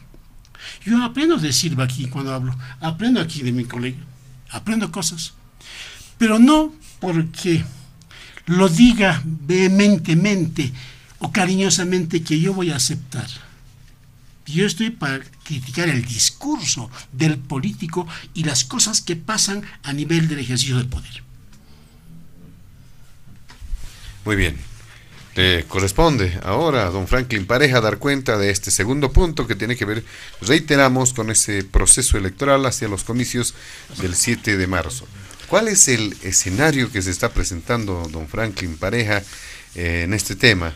Eh, y además eh, la posibilidad de que pueda realizar alguna puntualización respecto al primer punto. Adelante, don Franklin Pareja. Bueno, las elecciones subnacionales nos van a permitir ver la nueva configuración territorial, porque son elecciones precisamente de gobernaciones y de gobiernos municipales. Es bueno como antecedente mencionar que al día de hoy el movimiento al socialismo tiene 225 gobiernos municipales de los 339. Eso significa que tiene dos tercios de los municipios de Bolivia tiene seis de nueve gobernaciones. Eso significa que tiene dos tercios de las gobernaciones. Y tenía dos tercios en la Asamblea Legislativa. Triple dos tercios, por si acaso, como, como Capicúa. ¿Va a repetir eso? Yo creo que está cerca de hacerlo. Porque aquí las cosas claras. Se necesita estructura y lo que hay que demostrar es estructura. Y el movimiento socialismo es el único partido nacional en Bolivia. No hay más. No hay un sistema de partidos políticos en el país. Estos ejercicios de alianzas, de agrupaciones, en fin, están totalmente descafeinadas. No tienen ideología, no tienen fundamentos filosóficos, no tienen visión compartida, son un refrito alimentado por políticos de todas las fuentes, de todas las corrientes y por lo tanto son amorfos, son eclécticos, son agrupaciones. En la última elección hemos tenido un partido político frente a agrupaciones. Agrupaciones que no tienen arraigo nacional, Algunas eh, fuerzas políticas apenas tienen una alcaldía en el país, otras tienen apenas una gobernación, otras tienen con suerte tres alcaldías. Hay una fuerza política que tiene 225 alcaldías del país. Esa es su estructura. Por lo tanto, hay un déficit total de ausencia de sistema político partidario y eso hace que la democracia tenga una cierta precariedad por el hecho de que lo ideal en una democracia es que sea un espacio de poder compartido y no un espacio de poder concentrado. Pero para eso los partidos políticos tienen pues que hacer los deberes, ¿no? ¿Qué vemos en consecuencia ante la ausencia de partidos? Estas figuras estrambóticas de que como no tienen cantera de cuadros, acuden a cantantes, a perdón, a analistas, a periodistas, a modelos. Es una pena nuestro país, realmente es una pena, porque la ausencia de un sistema de partidos políticos hace que finalmente todos se creen predestinados por tener un mínimo de popularidad. ya soy popular, ya soy un potencial alcalde, soy un potencial gobernador. Eso también va en consonancia con la ausencia de institucionalidad. ¿Por qué? Porque a veces se cree que por ser un economista ya es un potencial buen ministro de Economía. Por ser médico ya es un potencial buen ministro de Salud. No es así. Lamentablemente en el país no tenemos escuelas de gobierno y por eso tenemos altos niveles de improvisación. Y esto ha sido desde la fundación de la República. Por eso insisto nuevamente, y aquí está Jorge, que, que están en una nueva era del masismo Trabajen en institucionalidad, hagan un servicio civil serio, alimenten la cosa pública, la burocracia estatal de los mejores bolivianos. Luis Arce es un profesional, afortunadamente es un hombre de la academia, es profesor universitario. No vamos a escuchar de él con toda seguridad esos dislates de decir, por suerte no he pisado la universidad, como dijo el expresidente, por favor o hacerse al licenciado sin tener título, ¿no? O sea, por suerte tenemos un profesor universitario de presidente y no es que yo quiera ir en una lógica de infravalorar al que no es profesional, no. Pero el país necesita que la cosa pública esté realmente administrada a través de un robusto sistema de institucionalización con un servicio civil. Lo he dicho muchas veces.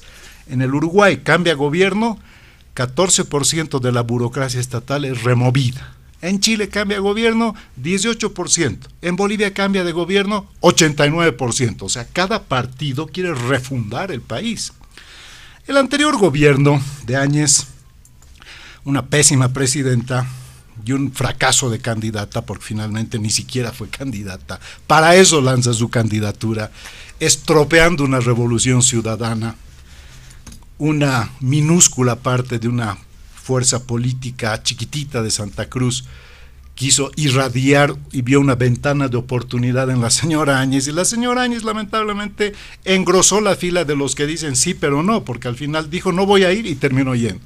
Engrosó a todos los que dicen no voy a ir, pero va. Igual que un cívico en Santa Cruz, no, no, no voy a ir. Detesto a los políticos, candidato. Ahora otra vez candidato. Esta es una pena en nuestro país, lamentablemente. Entonces, la oferta electoral no se hace realmente con calidad. Y no hay que pensar que porque hay renovación, la renovación es buena en sí misma. O sea, renovar no significa que la renovación viene con virtud, viene con mérito. La renovación puede venir en una versión peor que la anterior. Lo propio, la juventud, algunos hablan de la juventud como si fuera un mérito, una virtud. Todos hemos sido jóvenes, eso nos ha hecho meritorios. Todos hemos sido jóvenes, eso no nos hacía virtuosos. La virtud la puede tener una persona con experiencia o una persona joven. Por eso precisamente tenemos que tener otros baremos para hacer una catalogación de nuestros cuadros o de nuestros representantes. No se puede aducir que porque es indígena, ah, es una cuota de los indígenas, vean qué progresista es mi partido. Porque es mujer, oh, pues estamos nosotros dando equidad de género. Porque es joven, los jóvenes. Por favor, ya necesitamos realmente que los partidos se reconstituyan en el país, que haya un espacio realmente de construcción. Las agrupaciones no funcionan, señores. Yo sé que todo el mundo quiere hacer su agrupación, es un subterfugio en realidad para participar. Muchos dicen, los partidos políticos son los causantes de la debacle del país, por lo tanto tenemos que regenerar la democracia en clave de agrupación. ¿Y qué son las agrupaciones? Son refritos y reciclados de los partidos políticos. Entonces, para eso que se queden como partidos políticos, porque los partidos políticos tienen claridad. Jorge dice, la derecha. ¿Cuál derecha, Jorge? Si no sabes realmente de qué, de qué lado patean esos partidos o esas fuerzas políticas, si es un refrito de excomunistas, exderechistas, exmilitaristas, hay de todo. Realmente si tú quieres encontrar un lineamiento ideológico en una de estas fuerzas, no vas a poder encontrar, porque es amorfa. Lo mismo en el MAS. El MAS quiere tener esa impronta comunista, marxista, leninista, que deviene además de las luchas del sindicalismo desde el 52 y el sindicalismo entra en crisis y termina trucidad del 85, no solamente por el nuevo, eh, perdón, por la nueva política económica, sino también por efecto de la globalización. El sujeto político en clave sindical, en matriz sindical corporativa, termina de sucumbir y emergen lo que se llaman los movimientos sociales, ¿verdad? En otra clave, territorial. Y ahora esos movimientos sociales entran en clave étnica y en clave plurinacional. Es una nueva configuración de realidad. Pero adicionalmente, tanto se denosta a los gobiernos del pasado, la ley de participación popular ha transferido poder, ha descentralizado y ha transferido poder y ha hecho también que el sujeto político sea importante y por eso las elecciones subnacionales ahora son importantes, porque ahora ya no son pues alcaldes, son, son, eh, son pues, eh, perdón, antes los alcaldes eran designados, hoy por hoy son electos directamente por voto popular, son gobiernos municipales. Ya tienen consejos municipales por voto popular y tenemos gobernadores y asambleístas departamentales. Una nueva configuración territorial que podría ser muy poderosa. Pero ¿dónde nace ahora el reto hacia el futuro con esta nueva elección que yo considero que es crucial para distensionar la realidad del país? Fíjense, desde la aprobación de la Constitución, el 2009, Bolivia es un país unitario, pero con autonomías. Las autonomías no han funcionado, las autonomías han sido sofocadas, las autonomías han sido tuteladas. ¿Por qué? Porque para un proyecto político hegemónico, las autonomías son pues contrahegemónicas, porque la autonomía significa la desconcentración del poder y la descentralización fiscal. Y los gobiernos meso, que son los gobiernos departamentales, han sido puro cascarones. No tienen recursos. Y los gobiernos municipales, en función de su color, tenían asistencia desde el Ministerio de Economía y Finanzas y al que se portaba mal simplemente no le hacían transferencias. Eso lo decía el vicepresidente descaradamente. Al que vote por el MAS va a haber recursos, pero al que no, una barbaridad, como si fuera su dinero. Eso es lo bueno que por lo menos ha, terminado en la era Morales García Linera y ojalá, en eso estoy de acuerdo contigo Jorge, ojalá le vaya bien a, a Lucho Arce. Porque sabes qué, los bolivianos queremos estabilidad, queremos prosperidad, no queremos tener un futuro incierto, con una economía que se desborda, con un dólar que se dispara, con un sueldo que pierde capacidad o poder adquisitivo. Los bolivianos queremos tranquilidad, estabilidad y las fuerzas políticas que hagan pues los deberes. Porque la pobreza que tenemos en nuestro sistema, no político partidario, simplemente político, es que la oferta electoral es tan mediocre que todo el mundo se cree con derecho. Basta que tenga un poquito de popularidad, ya cree que es una gran figura potencial para poder manejar una, un gobierno municipal, eh, un gobierno departamental, inclusive un gobierno nacional. No hay, lamentablemente, posición ideológica. Tú que estás haciendo, eh, Fernando, tú que estás reclamando un poco entrar a la vena politológica, ¿dónde ubicarías políticamente, ideológicamente a las fuerzas actuales? No hay forma de ubicarlas. No hay forma. ¿Por qué? Porque son un refrito de todo. Entonces es mecánico el decir la derecha. ¿Cuál derecha? Hay más derechistas en el MAS. En sentido, por ejemplo, de qué? De gente liberal totalmente. El mundo, por ejemplo, del alto es un mundo de gente pujante, trabajadora, son comerciantes, son artesanos. Es una ciudad pujante que no vive del Estado. Pero la burocracia, sin embargo, está alimentada por una clase que quiere vivir del Estado, por el Estado, contra el Estado. Todo es a favor del Estado, todo es en contra del Estado y todo es por el Estado. Esa lógica que viene desde el año 40 de que no puedes estar sin el Estado. Entonces, papá Estado tiene que engordar, engordar, engordar y haces que tu administración pública sea grande y los gobiernos a nivel local, a nivel departamental o a nivel nacional terminan siendo gerontocráticos, terminan siendo obesos, terminan siendo ineficientes y en vez de tener buenos alcaldes, en vez de tener buenos gobernadores, tenemos bufones, tenemos gente que no tiene absolutamente ninguna trayectoria en gestión pero simplemente por un poco de popularidad creen, tienen el derecho, por supuesto, es un derecho legítimo y es, y es parte de sus derechos constitucionales. Pero esa es la pobreza de la oferta electoral. Entonces, las elecciones subnacionales son cruciales ahora porque supuestamente de aquí en adelante, para distensionar lo que tenemos como país después de una crisis política, es poner el andamiaje de las autonomías en marcha. Y hay que hablar de un genuino pacto fiscal y hay que hablar también de la desconcentración del poder. El discurso de Choquehuanca es muy alentador en esa línea. Pero cuando tú escuchas hablar a Choquehuanca dices, caramba, este señor realmente es, está en otra, otra sintonía con lo que hemos tenido hasta hace poco tiempo. Eso es lo que está sucediendo en el MAS. En el MAS hay una implosión y ojalá sea para bien. Porque al final nosotros queremos que sea superluchito y que no sea debiluchito. Lo que queremos es que realmente ponga el país a caminar, que funcione la economía. Y si funciona la economía, ¿saben qué? Evo Morales va a entrar a los cuarteles de invierno. Porque a medida que se consolide el actual liderazgo del señor Arce Catacora, que no es un líder en sí mismo, no es un caudillo, pero a medida que él consolide su política económica, que es lo más sensible, van a ver ustedes que la figura de ese caudillo que se creía el alfa al omega va a ir pasando a segundo plano. Muy bien, vamos a ir al último punto de diálogo en Panamericana, pero reiteramos también en esta ocasión, si tienen alguna puntualización, alguna referencia al tema del proceso electoral, al segundo, lo pueden hacer.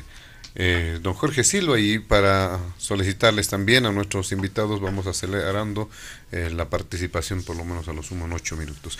El último punto tiene que ver con la evaluación acerca de la situación del COVID-19 en Bolivia. Recientemente el presidente Luis Arce Catacora ha suscrito a nombre del Estado boliviano un convenio para la adquisición de la vacuna Sputnik 5, eh, la vacuna rusa, y se habla de un número de dosis de 5.200.000 que estará precisamente en el marco de este convenio y este número se suma al mecanismo COVAX que se ha gestionado a nivel del Estado boliviano y ello estaría en criterio del jefe de Estado eh, accediendo por lo menos eh, haciendo la cobertura del 80% de la población.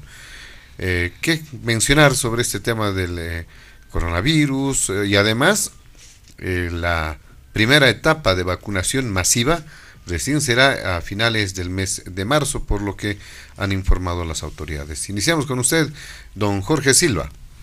Bueno, antes de, entrar a este último punto, es importante puntualizar un tema que me parece importante que lo ha planteado Fernando Montoja. ¿Cómo se va a sustituir las importaciones? Que es un tema que estaba en el anterior punto, pero que, amerita eh, un una explicación a los que nos están escuchando. Este va a ser un proceso que tenemos que empezar. Es parte de, los errores que hemos cometido en la primera etapa de no fomentar, no potenciar, no incentivar la producción nacional y privilegiar eh, las importaciones que se han dado y que han lastimado nuestra industria nacional, especialmente en el sector de los artesanos, de la microempresa. Eh, hoy yo estoy en el en el Ejecutivo y puedo ver de que, por ejemplo, eh, muebles que podían haber eh, otorgado a, los microempresarios, a los artesanos, eh, mesas de reunión, escritorios, son muebles brasileros, son muebles chinos que se han comprado del mercado cuando esos podían estar destinados a justamente nuestro sector productivo.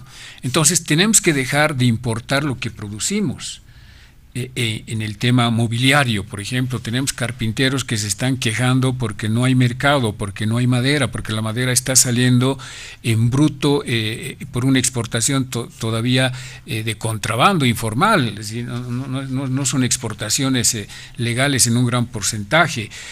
tenemos artesanos que producen prendas de vestir en alpaca, eh, tenemos eh, orfebres, eh, tenemos 36 especialidades de, artesanos y que lamentablemente están siendo afectados por el contrabando, por el producto chino que, reitero, ha golpeado duramente esta estructura del aparato económico. Entonces, tenemos que iniciar un proceso de sustituir ese tipo de importaciones para reemplazar por lo hecho en Bolivia, que es una de las políticas que se va a implementar a partir de eh, este enero del 2021.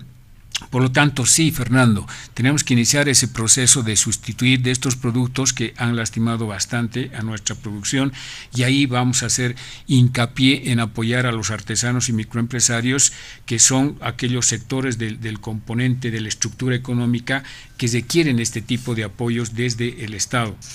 Eh, la crítica referente a algunos candidatos que, eh, ha presentado el MAS para estas próximas elecciones municipales difiere un tanto de la lectura que pueda tener Fernando y Franklin, ¿no? En el sentido de que el MAS no es un partido político propiamente dicho, donde pueden decidir, por ejemplo, eh, en una reunión de los dueños del partido, de los principales dirigentes de un partido, eh, la lista de candidatos, ¿no? ya sea para presidentes, vicepresidentes o concejales, gobernadores, alcaldes, etcétera, eh, donde no hay participación de sus bases. Por eso se, pretendió implementar este tema de las primarias, que también es un tema que, que tenemos que seguir debatiendo, para que no haya el dedazo ¿no? Eh, y eh, simplemente la decisión del alto dirigente, quien decide quién va, quién va a ser eh, parlamentario o quién va a ser ministro, etcétera.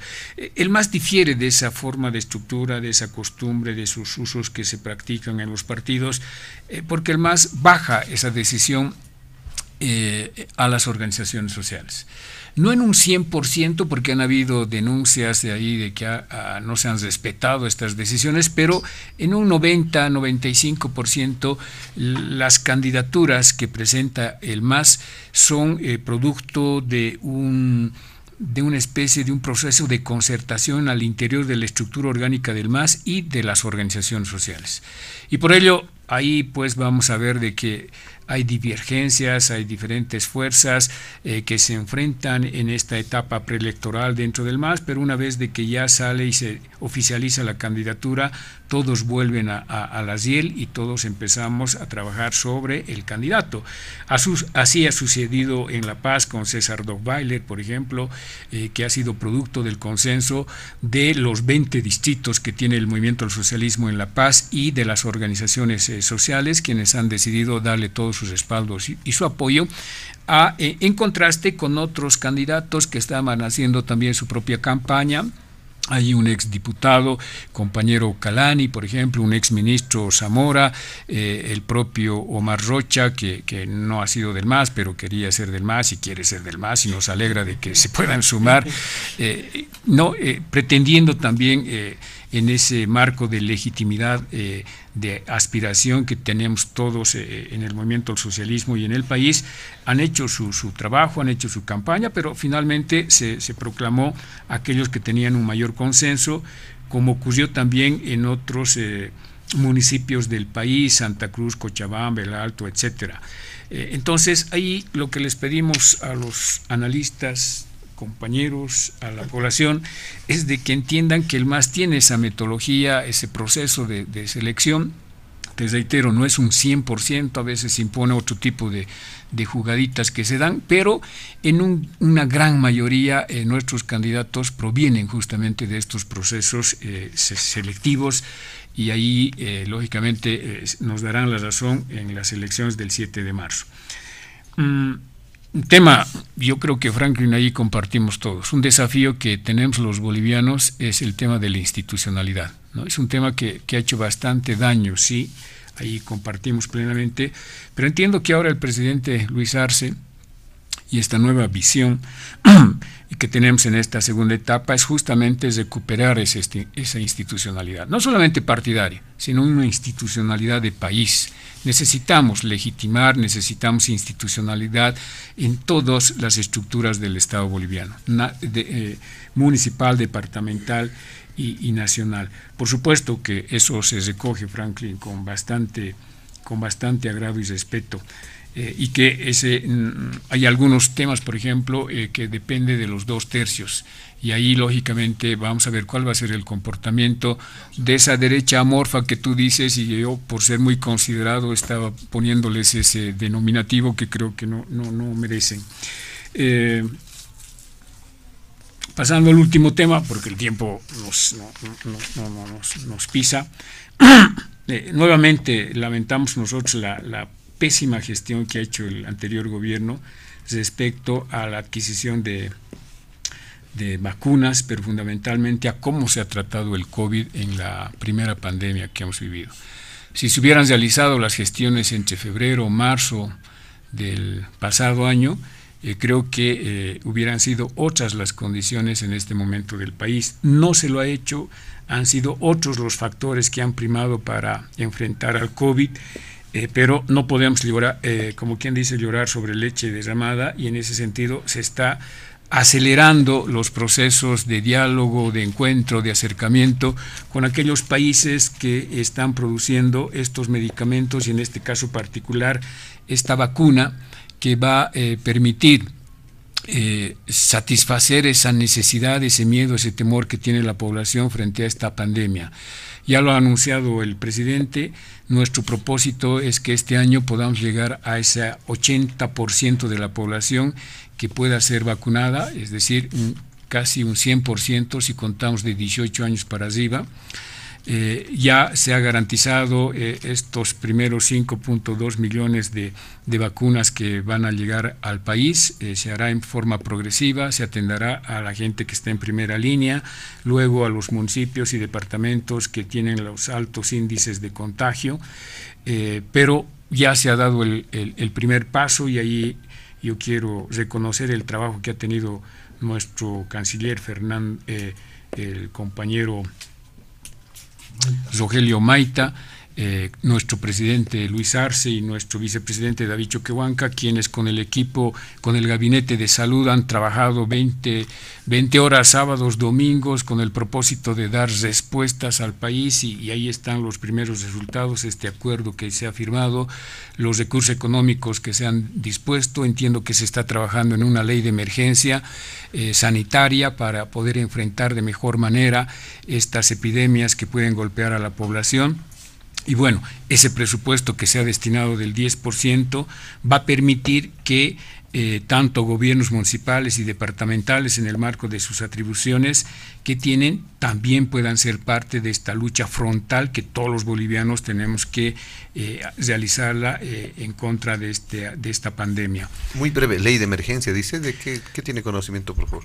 Es están trabajando este gabinete de salud una ley de emergencia sanitaria, no solamente para enfrentar eh, la pandemia del COVID, sino eh, para enfrentar cualquier otro tipo de enfermedad que se pueda dar eh, en el futuro inmediato. Eh, no nos queremos quedar simplemente para ver el tema del COVID y ahí sacar decretos y leyes, sino tener un marco general, una política nacional que nos permita en la vía preventiva enfrentar estas posibles enfermedades que se puedan dar en el país. Para eso, te reitero, hay este gabinete de salud que está trabajando arduamente por instrucción del presidente Luis Arce para que nos despojemos del tema político, de la ideología y podamos pensar eh, precisamente en dar respuestas inmediatas, objetivas, concretas, pero fundamentalmente reales al tema de... Eh, la pandemia, al tema del COVID.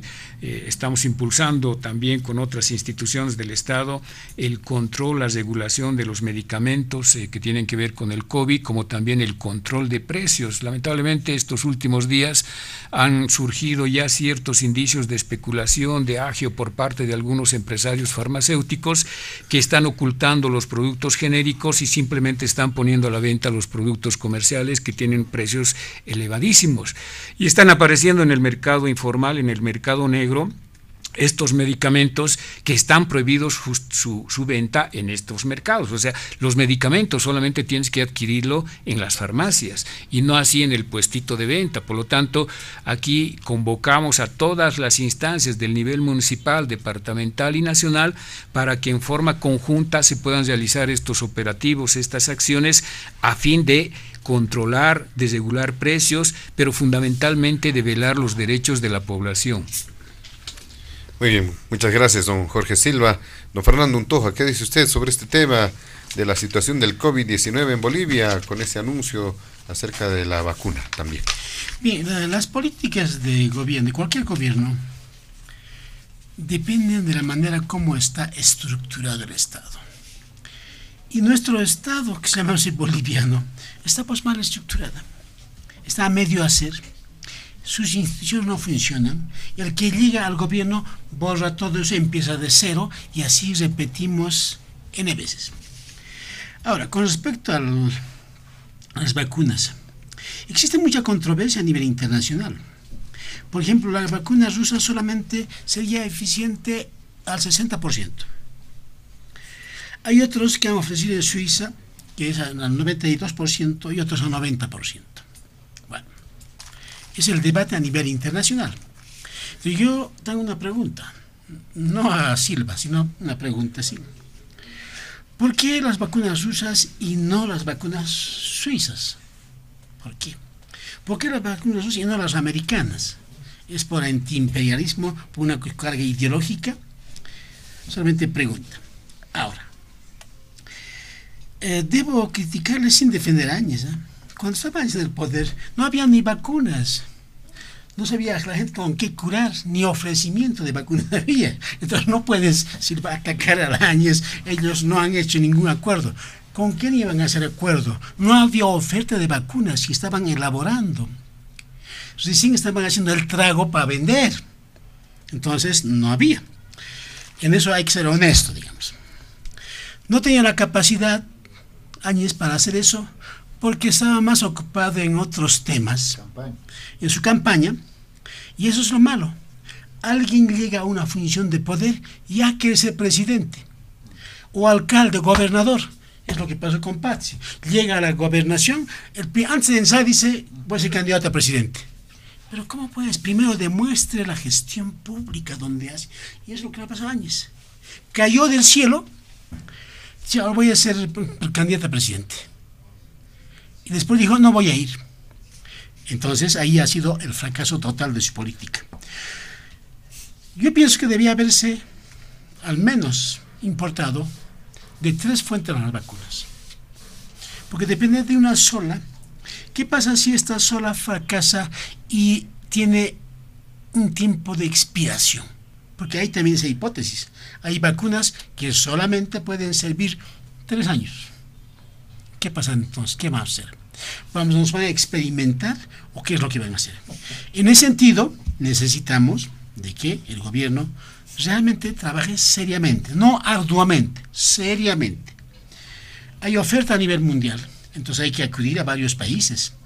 Y para eso tenemos que tener la posibilidad de escoger, de elegir y decir, señores, esta es la más eficiente. Simplemente eso, así breve, muy bien, don Franklin Pareja, eh, tiene más tiempo entonces para usted para hacer referencia a este último punto y si quiere también alguna referencia al anterior punto. Qué bueno, porque siempre, siempre tengo que hacer el sprint. lo, que nos, lo que yo creo que deberemos, eh, debemos estar conscientes es de que este suceso de la pandemia eh, se puede volver a producir. Llámese cualquier otra cosa, pero ha desnudado nuestra fragilidad como sistema de salud. Y el país tiene que trabajar de aquí en adelante conscientemente porque a futuro se puede volver a producir, pero sería imperdonable que a futuro nos vuelva a encontrar en una situación de no, no estar preparados. Entonces, la salud debe ser la máxima prioridad para el país de aquí en adelante, precisamente por las condiciones intrínsecas de un país que tiene profundas debilidades en este aspecto. Se ha dicho de que el sistema de salud ha colapsado. Eso es falso, el sistema de salud ha colapsado hace muchos años, ya lo he dicho. Si tú, con, si tú quieres una, una consulta, vas a la caja y con suerte te atienden en una semana, y tú y si tienen que hacerte una intervención, con suerte te dan de aquí a tres meses, te programan tu operación. Eso significa que ya estamos completamente desfasados y no tenemos la capacidad instalada para atender la demanda con eficacia y además estos términos que se utilizan en salud con calidad y con calidez. La pandemia nos ha pillado mal, no solamente a los bolivianos. La vacuna no seré yo el que, el que venga a decir si es buena o mala, porque eso tendrá que decirlo los científicos, ¿no? Yo me he puesto a investigar un poco sobre la vacuna Sputnik. Es de dos dosis, aparentemente tiene un alto nivel de efectividad. Entiendo que el anterior gobierno hizo acuerdos previos con Oxford, porque estaba en desarrollo la vacuna. El punto es que llega a Bolivia una buena vacuna. Y está bien que sea gratuita.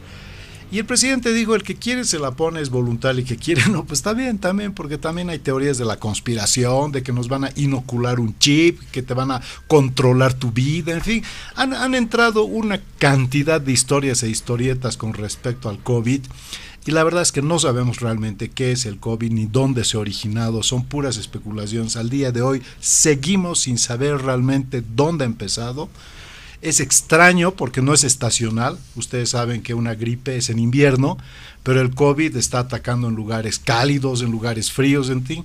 Hay muchas conjeturas y especulaciones, pero ciertamente que no hay una voz científica que nos diga el día de hoy, señores, así es, así empezó, este es el tratamiento. Y también con respecto a las vacunas, por lo que he podido ir viendo, en fin, como seguramente todo el mundo lo hace, eh, no está probada la efectividad eh, todavía, porque en realidad ha sido en tiempo récord lo que se ha hecho, pero parece que puede resultar bien y lo que se ha logrado avanzar amerita que también en una situación de contingencia el mundo ya no puede esperar más. Es decir, día que pasa esto está realmente descontrolado. En Bolivia tenemos más de mil contagios al día. Realmente estamos en una situación extremadamente peligrosa. Ningún cuidado es suficiente. Eh, uno de los puntos que yo he visto de Corea del Sur exitoso en el tema, y esto es bueno que quizás lo tome en cuenta, es que en Corea del Sur han centralizado la campaña educativa con respecto del COVID. Aquí, por ejemplo, tú ves, cada canal saca su spot contra el COVID, las radios sacan su, su, su jingle contra el COVID, todos hacen su carnaval contra el COVID. No, esto es política de Estado. Solamente tiene que haber una campaña informativa y educativa centralizada, pedagógica, en los idiomas además para diferentes lugares, una sola que explique, que determine, que dé línea, que dé orientación. Eso ha funcionado en Corea del Sur. Es muy importante. ¿Por qué? Porque muchos ya le han perdido el miedo al COVID y estamos más, con más de 100 mil contagiados. Muchos se han cansado del COVID y lo peor de todo, yo no creo que sea posible otra cuarentena. En Bolivia, un país pobre, donde la gente vive el día a día, no le puedes encerrar en su casa si no tiene ahorros, no tiene trabajo, vive en condiciones todavía precarias, eso es insostenible. Pensar en una cuarentena rígida realmente es muy complicado, no creo que se pueda cumplir. No es tan simple decirles, señores, enciérrense.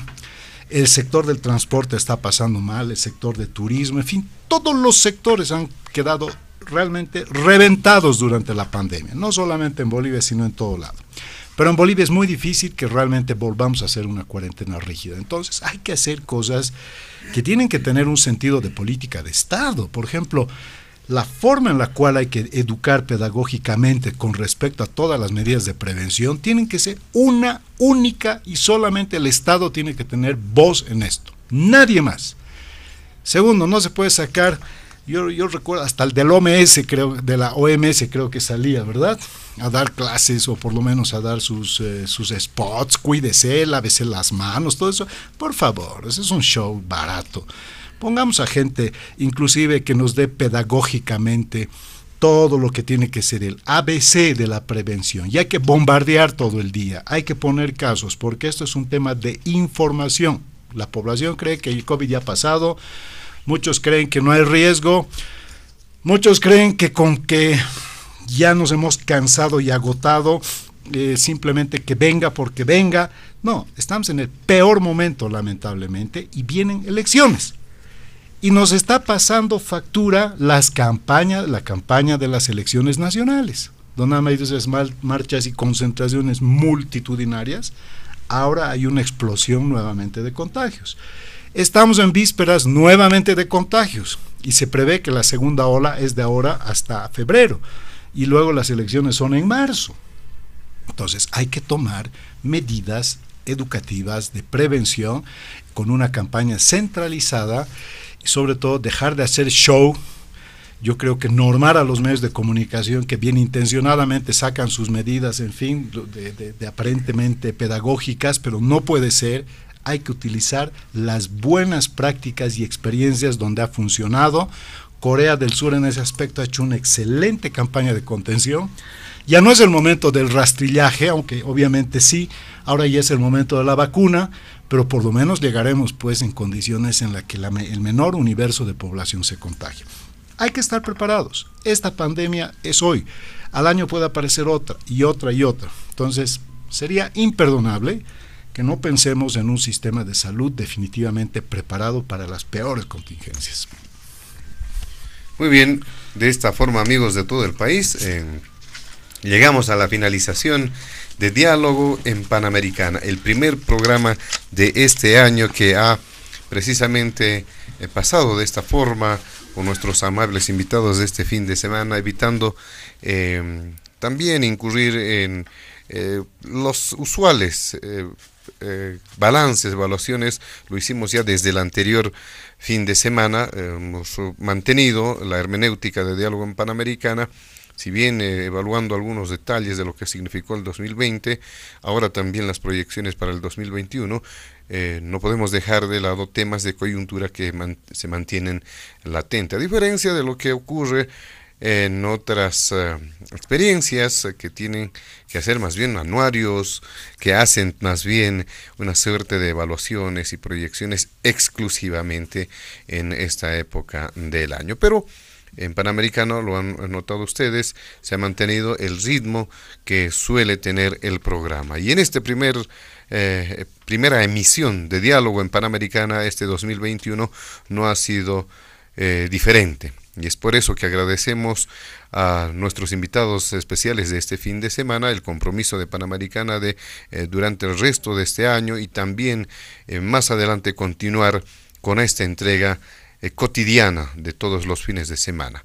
Agradecemos al ex vocero político del movimiento al socialismo, don Jorge Silva, al analista jefe del movimiento AIRA, Fernando Untoja, y también a don Franklin Pareja como politólogo. A nombre de la dirección de la planta ejecutiva de Panamericana y quien les habla, José Luis Flores, el compromiso de que el programa eh, retorna el siguiente fin de semana. Permiso. Diálogo en Panamericana.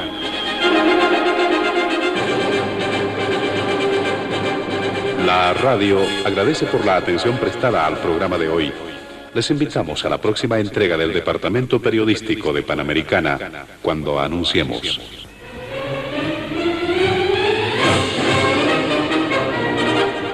Diálogo en Panamericana.